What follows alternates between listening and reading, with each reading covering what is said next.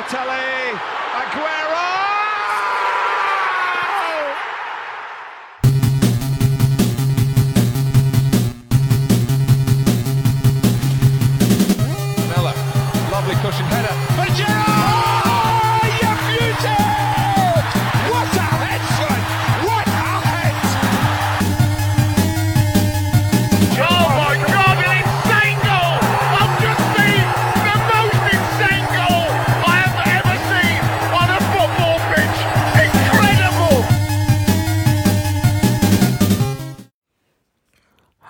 大家好，我是 Travis。然后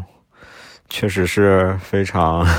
literally 很久很久没有见了，就确实很久没有更新了。我刚刚已经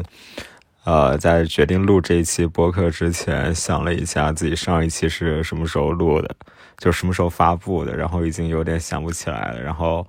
上喜马拉雅看了一下，是去年的十月份，也就是我们这个播客从一开始的周更，然后后来变成月更，然后到季度更，然后如果感觉现在再不更新的话，也可能变成一个半半年刊的一个播客。然后这期其实是蛮临时起意的一次更新，现在我现在录的时间是呃大年初一的晚上，然后也是就是中国男足刚刚输掉了和越南的这一场世界杯的预选赛，啊、我觉得，但今天其实这一期我想聊的还挺多的，因为这是一个蛮奇特的时间点嘛。首先就是现在是大年初一，因为我本来是想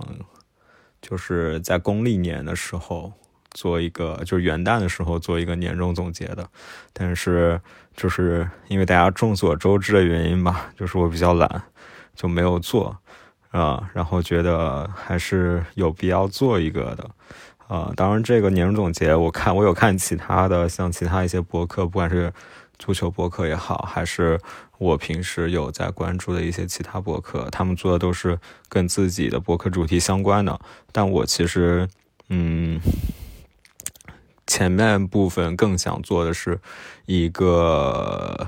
怎么说，就是跟 Freak free kick 更相关的，就跟我们这一档博客更相关的。所以，如果说其实对这一块没有感兴趣的话，可以直接跳到后面，就是可能更像往常的节目内容一点点。对，然后关于 free kick 的牛年，就是上一年呢，首先就是先立正挨打，就是确实更新比较少。然后呢，就是给大家解释，也是分享一下吧。呃，为什么更新少？原因第一个肯定是因为自己的懒惰，就确 确实我每次录之前，就是我是一个心理包袱还比较重的人，我每次录之前想到要做的功课，然后想到要去邀请嘉宾，然后特别是其实前两项我觉得都还好，特别是想到录完之后的这个剪辑，我整个人头就非常大，然后我的那个畏难情绪就上来了，对。然后另外一个，我觉得真的不是在找借口吧，就是因为当时一开始做播客的，呃，一个初衷之一就是希望能有一个平台或者说一个媒介去分享自己关于自己的，就是抒发自己的一些表达欲和输出欲，但是。呃，其实去年二零二一年是我真正意义上开始就是步入职场的一年，就是开始全职工作的一年。然后这一年的话，我的工作怎么说呢？就很庆幸吧，我的其实工作内容都还蛮有趣的。然后它其实也是非常需要创造力，也非常需要一些很多大量知知识的输入的。但是另一方面呢？就是实话实说，它分摊了我很大一部分的输出欲和创作欲。就是在我的工作中，我很多这种输出欲和创作欲都已经被呃分摊走了，所以其实就是在播客上，呃，我的输出欲和创作欲就没有那么高了，这个确实是事实。但是，嗯，其实如果一直有。关注我们和收听我们的听众，其实应该会有感觉到，就是 Free Kick 其实是一个个人色彩还蛮强烈的，就是，嗯、说的稍微那个一点，就是呃，其实 Free Kick 可能是不是一个以收听量或者说以关注人数为自己追求的一个博客，然后可能更多的是说一些我想做的东西，就是从大家从我的选题以及我就是从来不看热点这一点，就是应该可以看出来。但是呃，我其实最近反思了一下，就是我觉得。首先很感谢大家，就是在 Free Kick 做两两年两年里，一直就是有很多朋友就是给我鼓励，不管然后不管是从其实收听量，然后关注人数，以及就是我在后台可以看到的完播率这一点，以及一些朋友的评价吧，其实都给我蛮大的鼓励的。然后其实也都超出了我在做播客之前的预期，所以让我想到，其实做播客的话。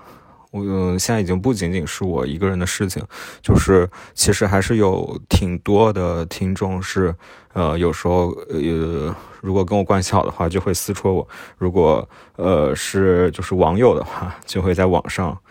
网上跟我说，不管从平台还是评论什么的也好，就是催更，就是意识到其实我对呃大家会。就是作为一个电台的主播，其实是有这样的一个 commitment，这样的一个承诺在的，所以我决定在新的一年的话，我会有一个更稳定的更新。然后怎么去带来这个稳定的更新呢？我觉得如果以过往 Free Kick 的这种节目的时长，或者说就是大家有可能感觉不到，但是我确实是做还挺多功课的。呃，就是这个准备量的话，我感觉 我在新的一年虎年还是做不到的，所以今年我决定稍微的去调整一下。当年当然我们还是，我觉得有时候遇到我真正喜欢或者我真正感兴趣，呃，然后我也愿意去花时间去做的一个大专题的话，我还是呃能希望以像之前这些节目里的长节目一样去把它做出来的。然后另外的话，我觉得首先是我觉得其实在形式上会尝试更多的一些单口吧，因为我以前大家也能感觉到，其实我们之前的节目里从来没有单口，所以我是蛮畏惧单口的。一个是担心自己的这个知识储备量不太够，然后另外一个就是我其实有点害怕，就是一个人一个人就是对着。话筒或者对着手机说，我觉得其实是有点傻。但是从这一期节目开始，这一期大家看听到的就会是一个单口，对我会更多的去尝试单口。然后另外一个的话就，是我觉得在话题上会有更多的延伸。呃，这个主要是因为我之前的时候，很多时候会。呃，看到一个感兴趣的话题，它可能跟体育相关，但是它又不一定和足球相关，因为毕竟我们的博客还是一个我觉得以足球为原点，然后向外扩散的一个博客嘛。但是我觉得在新的一年里，我去觉得会去更多的尝试吧。我其实也有过担心，就是说，因为我们很多听众就是。我觉得不止很多吧，应该绝大多数听众都是足球迷。他们会不会对足球以外的项目，或者说，呃，甚至是可能是电竞，就是感兴趣？会不会有这样的一个排斥心理？但是我，呃，其实我今天在听播客的时候，就听其他台的播客，呃，不是体育类的播客，时候想到，就是我觉得播客就是一个很开放的一个。很开放的一个平台嘛，就是我觉得如果大家听播客，肯定不光是听到自己想听到的。然后我觉得如果一个电台，它只能带给听众就是听众可以想象到的内容的话，那嗯，我觉得其实某种意义上也是没有那么达标的。对，所以我觉得在新的一年会做更多的主题上的一些尝试吧。这样的话也会啊让我少一个借口，然后更多的更新吧。对，这个前面大概可能十分钟不到的时间，就是关于 Free Kick 的牛年。哎，因为我是南京人，所以我呢呢其实有一点点部分，就是牛年牛年的这个这个一些回顾吧，以及虎年的一些展望。对，然后让我们赶紧开始今天下一个话题。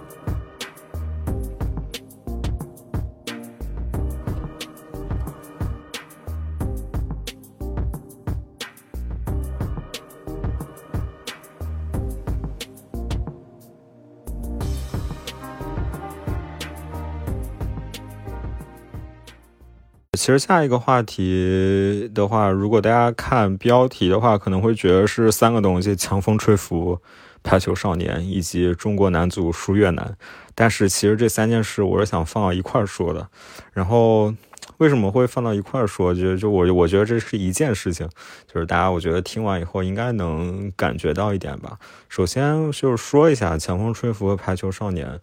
是我最近都在看的，就是我我《强风吹拂》是我已经看完了，然后《排球少年》是我才刚刚追到第二季的中段，这样就是我最近在看的两部动漫，日本的运动动漫。其实我真的不能算是一个资深的二次元吧，但是我对运动番，就是跟体育相关的动漫，一直都有非常浓厚的兴趣，就是从小时候看《灌篮高手》开始。然后到后面看足球小将，这个不是以时间，而是以我自己就是看的时间线来排序。然后到包括后面看网球王子，然后钻石王牌这些。然后最近看的两部，也就是在过年期间看的两部动漫，就是《强风吹拂》和《排球少年》。就是我为什么一直很喜欢看呃动漫番呢？然后为什么会把这两一这两部特别拎出来要说一下呢？就是首先是我已经呃很久没有看，因为这两部都是相对来说还比较新的嘛，就是很挺久没有看到呃这么怎么说这么让我激动的动漫了吧。然后另外一个区别是，其实我在去年的时候也有看《钻石王牌》，那个也是一个奖牌讲台呃棒球。的一个非常好、非常好的一个动漫，但是我觉得，呃，棒球在日本本身就是一个非常具有统治力的一个运动了，所以我更想讲这两个，是因为我觉得它把在日本相对来说比较小众的两个运动，让我一个外行都。感兴趣的一个很直接、很直接的一个体现就是，呃，我在看完《强风吹拂》以后，就开始疯狂的在 B 站上搜一些关于香根一传的这个视频。嗯，就是我看了今年的混剪和去年的混剪，以及里头各个一些强效以及所谓的黑马这样的一些视频，就是看了整整一个晚上，要看就看完的时候天都已经快亮了那种感觉。我觉得很难得，这就是一部动漫可以带给我这样的一个呃感动和启发。呃，强风吹拂是，就我还是先给大家简单的介绍一下这两部动漫。呃，强风吹拂是。一个讲关于长跑的，然后它的整个故事的起点就是，呃，一个大学的一个长跑社，然后他为了他他其中的一个成员为了去参加这个叫香根一传的，嗯，怎么说，就是全日本大学生最高级别的这个长跑接力比赛。是，然后以这样一个为目标，然后去组建他们的一个长跑部，然后他们的队员从基本上都是零基础，除了就是主角两个，我觉得应该算双男主吧。这部动漫就除了双男主以外，其他基本都是零基础的呃部员，然后他们怎么一步步从就是小白，然后成长为最后整个队伍拿到。不仅拿到去香根一传的这个资格，然后 甚至在香根一传中拿到第十名，也就是获得了下一年的这个种子权。对，然后另外一部的话，《排球少年》，我觉得大家相对来说就会更好理解一点，就是我觉得是比较偏向排球版的这个呃《灌篮高手》的感觉，就是以参加全球全国大赛为目标的一个中高中的排球部的一个故事。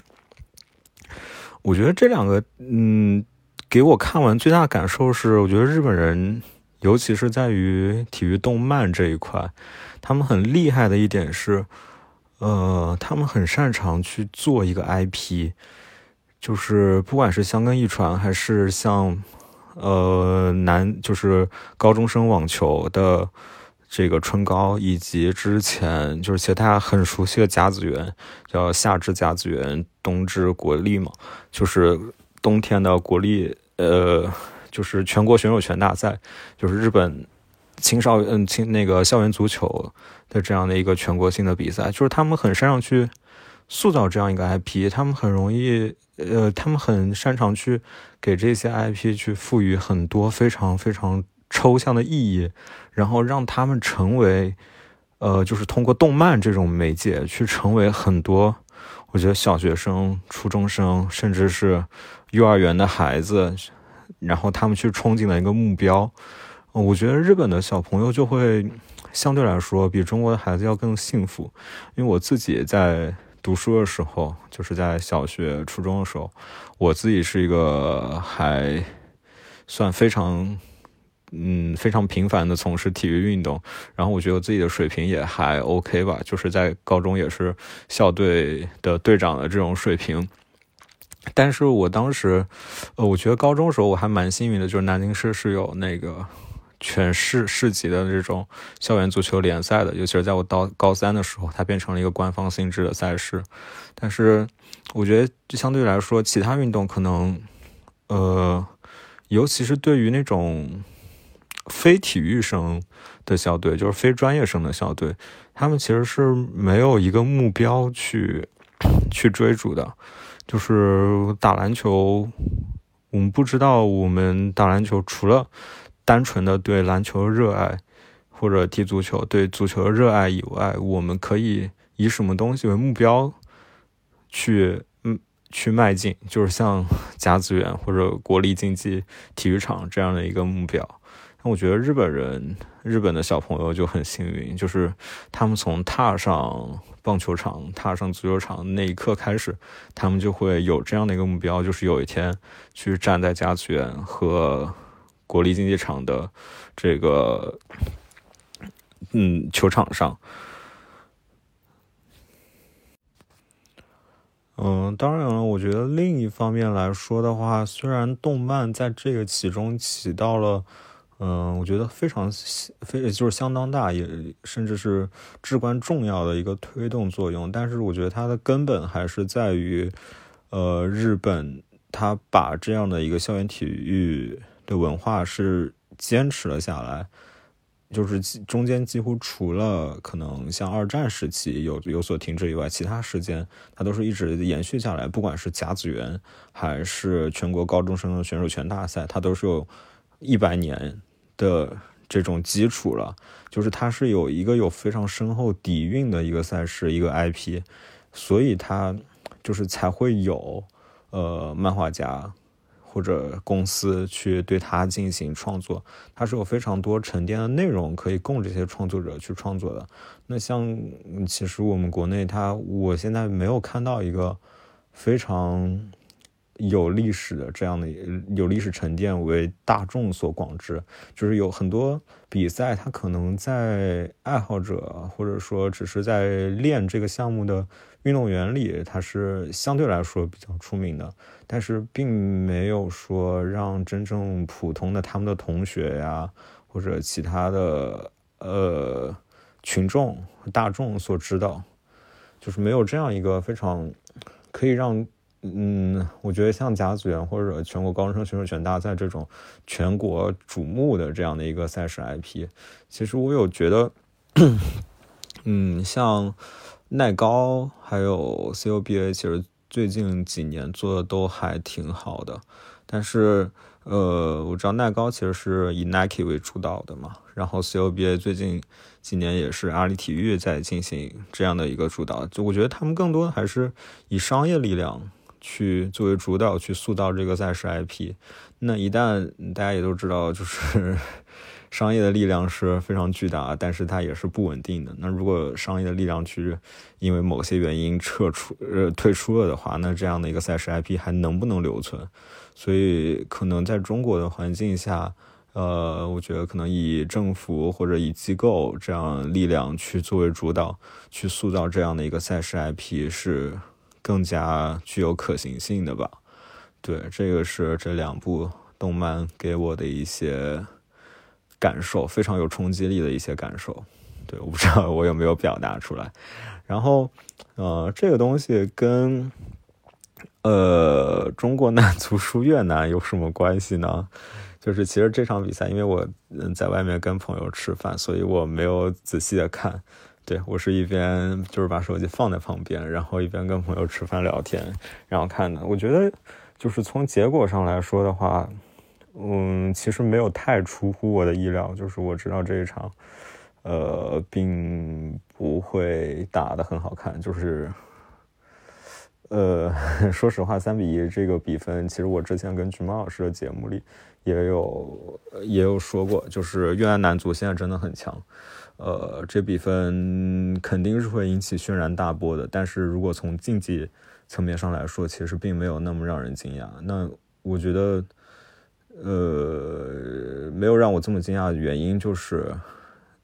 就是我跟君奥尔之前其实有做过一期回顾，就是其实中国男足从青年队的阶段开始跟越南打，最近几年一直都没有赢过，而且一直是输比较多的，甚至不是打平。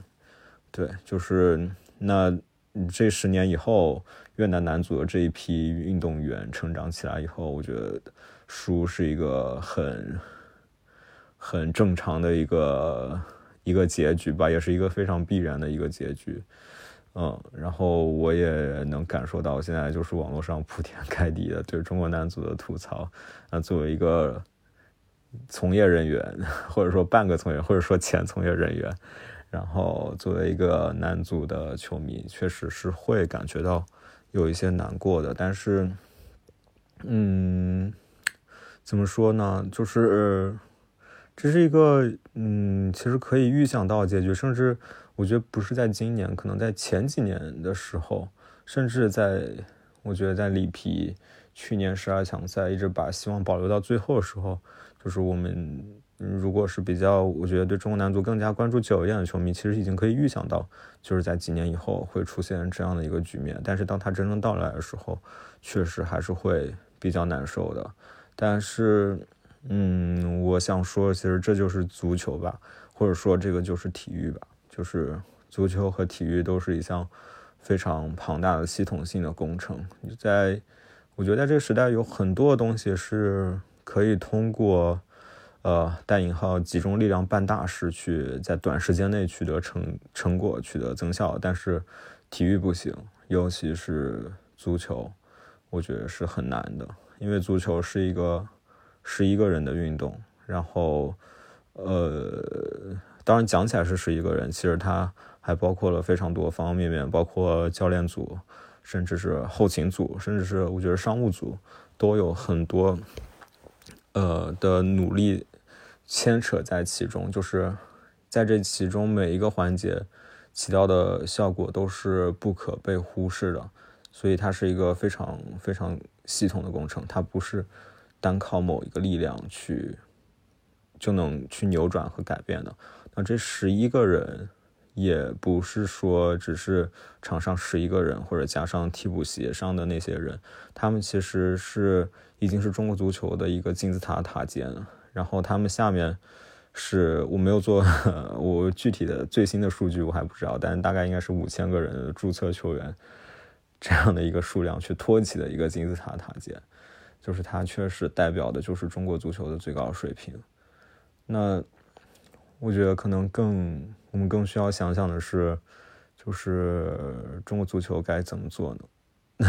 就是接下来该怎么做呢？我觉得，嗯，其实，